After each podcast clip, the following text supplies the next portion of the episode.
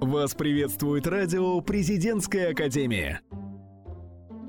Всем привет! С вами радио «Президентская академия» и ее ведущий Глеб Ключников. Сегодня в выпуске вы узнаете, что происходило в академии за последнюю неделю, чем закончился конфликт в Каталонии, как совместить учебу и работу, по секрету о том, как попасть в топ-50 студентов института, про танцевальный коллектив Академии, порция свежих мероприятий для студентов – о новости Академии сегодня вам расскажут Елизавета Воронцова и Павел Ершов.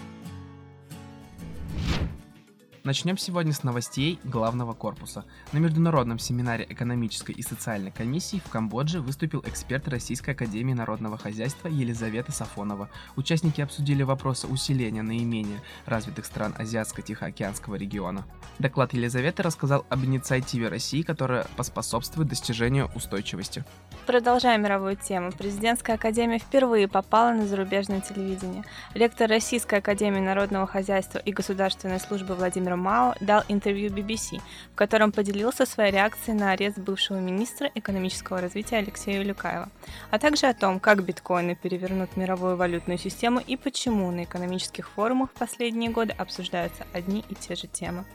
Поговорим теперь о событии, которое заставит полностью включить мозг в работу. Президентская академия вошла в число вузов-партнеров Олимпиады для студентов «Я профессионал». Этот конкурс – шанс продолжить образование в лучших вузах России или даже начать карьеру для всех студентов нашей страны. Отборочный этап начнется уже в декабре. Победители и призеры также получат денежные премии, максимальные баллы при поступлении в аспирантуру и магистратуру. Но главное, появится единая национальная база «Молодые профессионалы» для крупнейших работодателей страны. А теперь перейдем к новостям Северо-Западного института управления. Прошло общее собрание студенческого научного общества. На встрече были подведены итоги работы за 2016-2017 учебный год, а также представлен план работы на будущее. Состоялся круглый стол о таможенном кодексе Евразийского экономического союза. В обсуждении кодекса, который готовится к изменениям, приняли участие люди из разных сфер деятельности.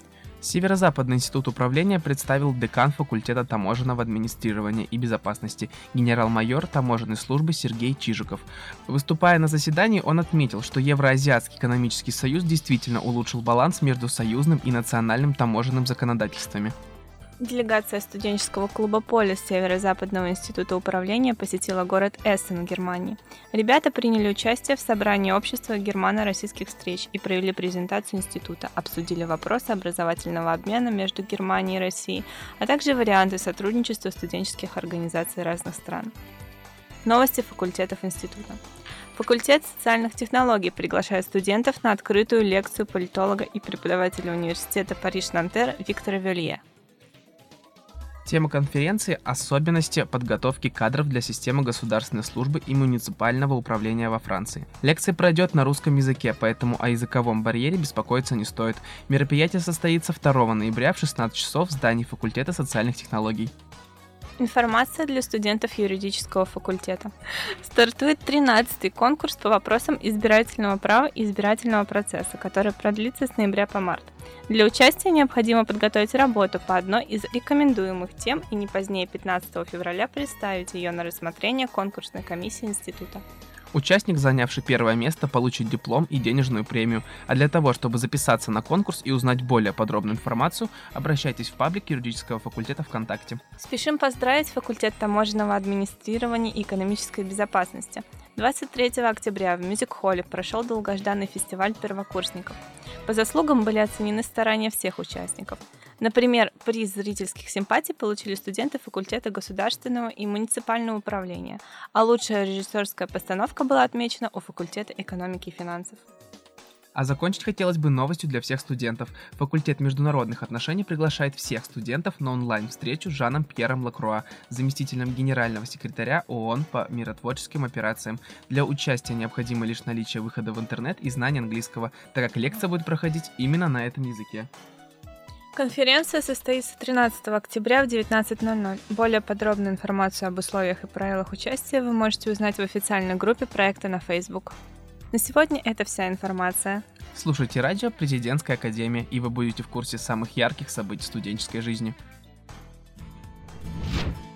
Несмотря на то, что ажиотаж вокруг Испании и Каталонии начинает сходить на нет, эта тема до сих пор актуальна. Останется ли Каталония частью большой страны или она сможет добиться своей независимости? На этот вопрос в рубрике «Актуальное интервью» ответит Виктория Кваша. 27 октября парламент Каталонии проголосовал за резолюцию, которая формально декларирует независимость от Испании.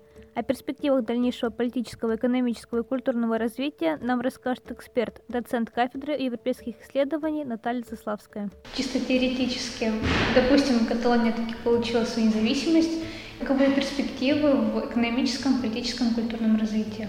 да, то есть с точки зрения экономики, но тем не менее, конечно, есть такие тревожные звоночки. То есть, во-первых, э, политическая нестабильность приводит к тому, что бизнесу становится очень неуютно в Каталонии. Э, бизнес начинает постепенно уходить или, по крайней мере, задумываться о том, чтобы уйти. Тем более, что и Мадрид тоже э, осознанно пытается играть на этом поле и ну, вот как раз создает более благоприятные условия. Поэтому можно ожидать, что в экономическом плане это будет не очень выгодно. Так что вот с экономической э, плане, видите, мне кажется, что здесь скорее проблема. В культурном, ну, автономии давало очень много возможностей, ведь и язык очень активно поддерживался.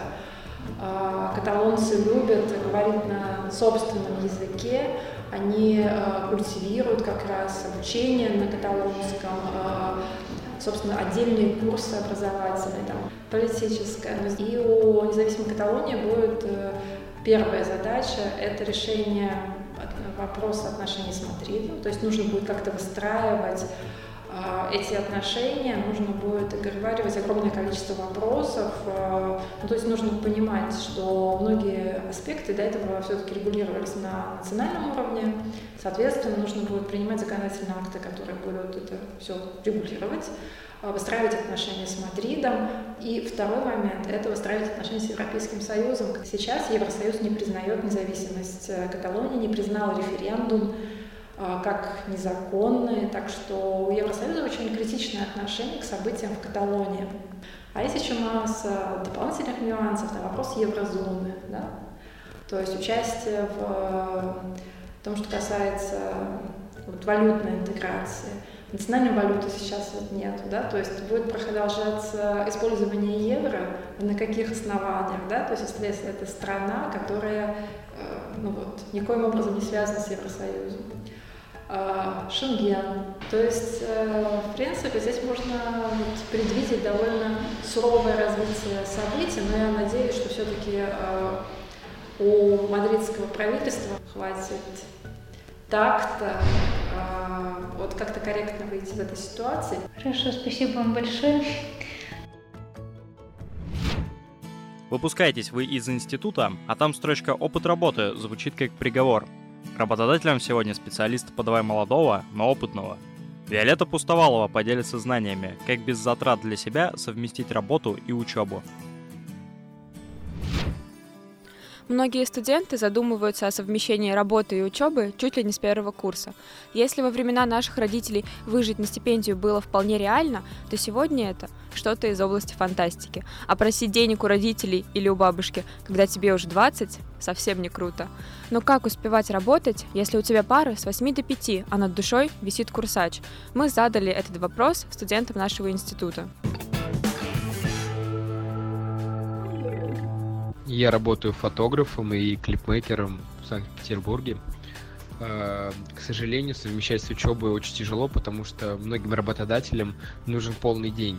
Но работаю в такой э, очень гибкой профессии, где не нужен весь день. К сожалению, помимо только того, что если съемочный день занимает там 10-15 часов, это когда ты снимаешь от самого утра до самого вечера, если же съемки проходят во второй половине дня, то это вообще замечательно. Нигде не работаю. Учиться и так сложно. А, я работаю продавцом-консультант. А, совмещать проблематично, потому что на порядок меньше времени для того, чтобы готовить задания домашние. И еще приходится иногда уходить пораньше с пар. Я сейчас э, не работаю, но прохожу стажировку в отделе аналитики одной компании это считается. Э, хотя стажировка занимает не весь рабочий день, совмещать все равно очень сложно, и мне иногда приходится уходить с пар. Как ребята отметили, помимо вынужденного пропуска пар и недосыпа, перед студентами возникает еще одно препятствие. Далеко не все компании согласны брать на работу студентов очной формы обучения. О том, как привлечь к себе внимание и что поможет заполучить должность мечты, ну или хоть какую-нибудь должность, нам рассказала Полина Пилачева, карьерный консультант группы Meeting Point. В общем-то, вопрос нахождения работы, когда ты студент точного отделения, это всегда такая больная тема. Я сама с этим сталкивалась, когда была студенткой бакалавриата. Это действительно очень сложно, потому что, во-первых, сложно выйти из зоны комфорта и, в принципе, как-то заставить себя искать ту работу, когда можно постоянно придумать себе оправдание, что ты, в принципе, и так занят. У тебя и так очень много дел, постоянно какие-то дедлайны по учебе, постоянно какие-то э, дополнительные проекты, кейс чемпионата тебе, в принципе, и так хватает. Но в то же время ты головой понимаешь, что это все теория, и тебе нужен действительно такой реальный опыт и для резюме, и, в принципе, для своих навыков, для своей самооценки, скажем так. Здесь, наверное, единственный путь — это показать, какой ты активный, что ты готов работать 24 часа в сутки и вообще, и вообще не спать. Тут помогает э, такой опыт, как участие в кейс-чемпионатах, различных конференциях, бизнес-играх. Э, здесь вы показываете, что вы замотивированы на нахождение каких-то дополнительных путей саморазвития и реализации не только в учебе, но еще и на практике. Наверное, это самый эффективный способ. Ну что ж, теперь мы убедились, что не бывает ничего невозможного. Совмещение работы с учебой не миф, а реальность. Главное – научиться тайм-менеджменту и быть заинтересованным в карьере человеком. Всем удачи! В нашей академии приветствуется здоровая конкуренция между студентами. Сегодня в рубрике «По секрету» несменная ведущая Анастасия Балан расскажет вам, как попасть в этот список 50 лучших студентов вуза. Ежегодный конкурс ТОП-50 – это традиционная церемония награждения лучших студентов института за достигнутые успехи в течение учебного года. Принять участие в мероприятии могут учащиеся третьего курса факультета среднего профессионального образования и довузовской подготовки, вторых-четвертых курсов бакалавриата, вторых-пятых курсов специалитета и первых-вторых курсов магистратуры Института очной формы обучения – Необходимо соответствовать следующим двум критериям. Учиться на хорошо и отлично и иметь достижения в общественной, научной, культурно-творческой или спортивной деятельности на уровне факультета или института. Подать документы очень просто. Заполните заявку на официальном сайте Академии и согласуйте участие с деканом своего факультета. Конкурс проходит в два этапа – очный и заочный. Торжественный прием с подведением итогов обычно проводится в конце июня. Финалисты конкурса получают памятные призы, а список топ-50 лучших студентов публикуется на официальном сайте института. Поторопитесь, и, возможно, в следующем году мы увидим в списке ваше имя. С более подробной информацией вы можете ознакомиться на сайте Академии. Также там найдете заявку, которую необходимо заполнить. Чтобы быть в курсе событий нашего вуза, подписывайтесь на радио Президентской Академии, газету «Просто» и цветное телевидение ВКонтакте и других социальных сетях. До скорого! Вы слушаете радио «Президентская академия». Известно, что на разных факультетах у нас учатся очень много талантливых и симпатичных девушек. А вот про то, что часть из них еще и отважная, потому что защищают честь Академии на конкурсах, знают далеко не все. Про танцевальные успехи коллектива Северо-Западного института управления нам расскажут Катя Рубайка и Мария Кузьмина. Вы когда-нибудь замечали, как на перерывах между парами студентки нашего вуза репетируют танцевальные номера? Не заметить активных девчонок трудно. Мало кто знает, что эти юные дарования – участницы танцевальной команды Северо-Западного института управления. Команда образовалась в 2015 году под руководством студентки факультета социальных технологий Евгении Дирконосовой. Тогда в команде было всего несколько студенток с первого по третий курсы. Девушки не ставили глобальных целей, а всего лишь хотели разнообразить студенческую жизнь танцами. Они и подумать не могли, что их увлечение зайдет так далеко. Участницы команды танцуют в различных современных стилях, репетируют после пар до самого вечера. Из маленького танцевального коллектива им удалось создать большую творческую группу, в составе которой около ста человек. Буквально два года назад у них не было даже своего уголка для репетиций, а сейчас ВУЗ выделил им целое помещение в здании Центра среднего профессионального образования. За два года своего существования Команда добилась многочисленных успехов на танцевальной арене. Первое их выступление на фестивале первокурсников стало их звездным часом. Это была триумфальная премьера, которая положила начало развитию команды. Коллектив участвует во всех мероприятиях вуза, а этим летом им удалось выступить в фан-зоне чемпионата ФИФА от имени нашего института. Но кто может рассказать о внутренней жизни коллектива лучше, чем его основательница Евгения Дерконосова? Мы решили потревожить Женю прямо на репетиции и задать ей несколько вопросов.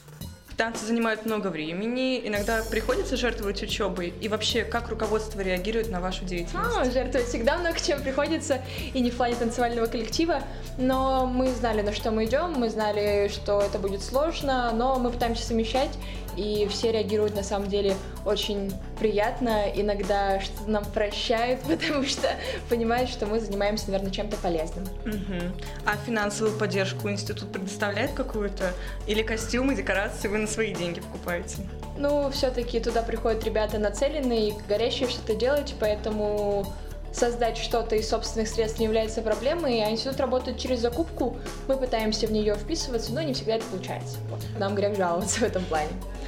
Ну, давай сейчас переместимся немного в прошлое. Вспомни ваше первое выступление. Как это было? Думали вы тогда, что это зайдет настолько далеко? Ой, это было очень волнительно не совсем слаженно в плане хореографии, но очень запоминающаяся, потому что мы, правда, переживали. Это был первый выход на сцену, это было первое впечатление о коллективе, о чем-то новом в нашем институте, потому что слухов ходило много о том, что их, много, их огромное количество танцующих, и они там что-то делают, и вроде как делают что-то крутое, вот. Но было, правда, страшно, но мне кажется, и девочки, мы в том числе справились с этим, и тогда еще были мальчики, справились с этим отлично, вот, но сравнивая первое выступление год назад на фестивале первокурсников и спустя год выступления на этом фестивале, э, это разные уровни, и, наверное, это очень круто, потому что это развитие.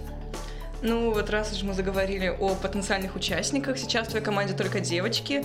А как ты думаешь, почему так получилось, что в команде нет мальчиков, и планируешь ли ты это исправлять? Ну, это не только моя команда, это команда еще Иры Акимовой, вот, так что она тоже огромная молодец и огромный ей привет в этом э, интервью. Дело в том, что, наверное, мы танцуем больше женскую хореографию, потому что мы сами девочки, и от нас идет именно эта харизма, именно такие постановки, но мы всегда будем рады мужской половине человечества в нашем коллективе, потому что они облегчают поддержки, они создают что-то э, более стрижневое в хореографии, вот, но так как э, пока у нас их нет в этом году их не прибавилось. К счастью, к сожалению, на самом деле не знаю. Мы не сказать, что очень сильно грустим, но всегда ждем. Вот так вот. А сейчас студенты проявляют интерес к танцам. Вам хватает людей для постановок или чем больше студентов, тем лучше? Ну, у нас концепция того, что нам не важен уровень подготовки, нам важен лишь интерес. Если тебе хочется, welcome, мы будем очень рады. Вот, и сейчас э, новая волна первокурсников очень нас накрыла, и мы безмерно этому рады. Да, их много, э, да, иногда дышать в зале становится нечем, но это круто, они этому рады, мы этому рады, и концепция не чем больше, тем лучше, а чем горящих и желающих больше, тем для нас лучше. Ну, несмотря на то, что ваш танцевальный коллектив еще совсем молодой, ваши постановки очень качественные. В их создании принимаете участие только вы или прибегаете к помощи профессиональным хореографам? Ну, наша концепция заключается в том, что мы студентами дарим опыт студентам. Вот, мы никогда не прибегали никаким хореографам, мы не хотим на самом деле этого делать, хотим передавать то, что есть у нас, это, возможно, не величайший опыт, но мы пытаемся, и это вроде как выглядит нормально, вот, и круто, что сейчас уже чувствуется преемственность, чувствуются те люди, которые, когда мы уйдем, мы не самые молодые с Ирой, к сожалению, вот, когда мы уйдем, будет кому продолжать, вот, и концепция студентам от студентов — это концепция нашего коллектива. Ну и подводя итоги, расскажи кратко, успели ли вы сделать в рамках вашего танцевального коллектива то, что планировали сделать изначально, и чем будете удивлять нас дальше? На самом деле, в том году мы, правда, как маленький-маленький ребеночек, который только-только делает какие-то первые шаги, чего-то очень боялись, опасались, не были э, дерзкими в плане городских мероприятий, то есть мы такие, ой, нет, для этого мы еще малы. Сейчас такого точно не будет, мы немножко окрепли, готовы идти дальше. В том году мы вырвались на Кубок Конфедерации, что было очень круто, это было вне института, это было вне именно каких-то городских конкурсных форматов. Нас пригласили, и в этом году мы готовы продолжать именно концепцию какого-то внешнего развития нашего, при этом всегда радуя ИЗИУ нашими постановками в том числе. Спасибо большое за твои ответы. Желаем удачи на репетиции. Спасибо большое. У группы есть некоторые трудности, но это не мешает им двигаться дальше и добиваться новых высот. Академия выделила целое помещение для репетиций и дала возможность выступать на всех конкурсах в рамках университетской жизни. И не только, но впереди их ждет еще долгий и тернистый путь. Если вы, как и участницы команды, очень любите танцевать, выступать, соревноваться, знакомиться с новыми людьми, то танцевальный коллектив вуза – именно та творческая платформа, которая вам нужна. Пишите капитанам команды Евгении Дерконосовой и Арине Якимовой, и они с радостью примут вас в свои танцевальные ряды. И, конечно, подписывайтесь на их инстаграм Зиву Дэнс. А нам остается только пожелать творческой энергии танцевальному коллективу и всем нашим студентам. До скорых встреч! Первые морозы явно поубавили желание вылезать на улицу. Но чтобы вы не скучали дома, Александр Голец и Екатерина Пискунова расскажут вам, куда можно сходить в ближайшее время. Принято считать осеннюю пору самой яркой из всех времен года, и не только окружающая нас природная красота тому причина. Мы находимся в культурной столице, и количество поводов выбраться и разукрасить свои денечки самим нет счета. Да, действительно, мероприятий, проводимых в нашем городе, не счесть, особенно перед началом зимы. Кстати, я тут слышал о форуме «Код петербургца». Представляете, на различных площадках города пройдет 128 часов бесплатных просветительских мероприятий. Лекции, семинары, экскурсии, интеллектуальные игры и квесты. Для каждого найдется событие по вкусу. И любителям религиозной культуры, и приверженцу ленинградского андеграундного течения, и даже военным историкам вместе с представителями этнического многообразия северной столицы будет что послушать и что посмотреть. Период форума легко запомнить с 21 октября по 12 ноября. Две цифры поменять местами и готово. Думаю, каждый житель Петербурга хотел бы узнать, какой же код в него заложен. Продолжая начатую линию «Петербург. История бесплатно», хотел бы отметить еще одно масштабное, захватывающее совершенно бесплатное мероприятие. Реконструкция событий 1917 года в Петрограде. Запах пороха, холод и толпы митингующих. Дворцовая площадь станет такой, какой была сто лет назад. События Октябрьской революции повторятся вновь, но уже не с целью повернуть историю, а чтобы рассказать о ней потомкам. Я слышала об этой инициативе военно-исторических клубов всей страны и ближнего зарубежья.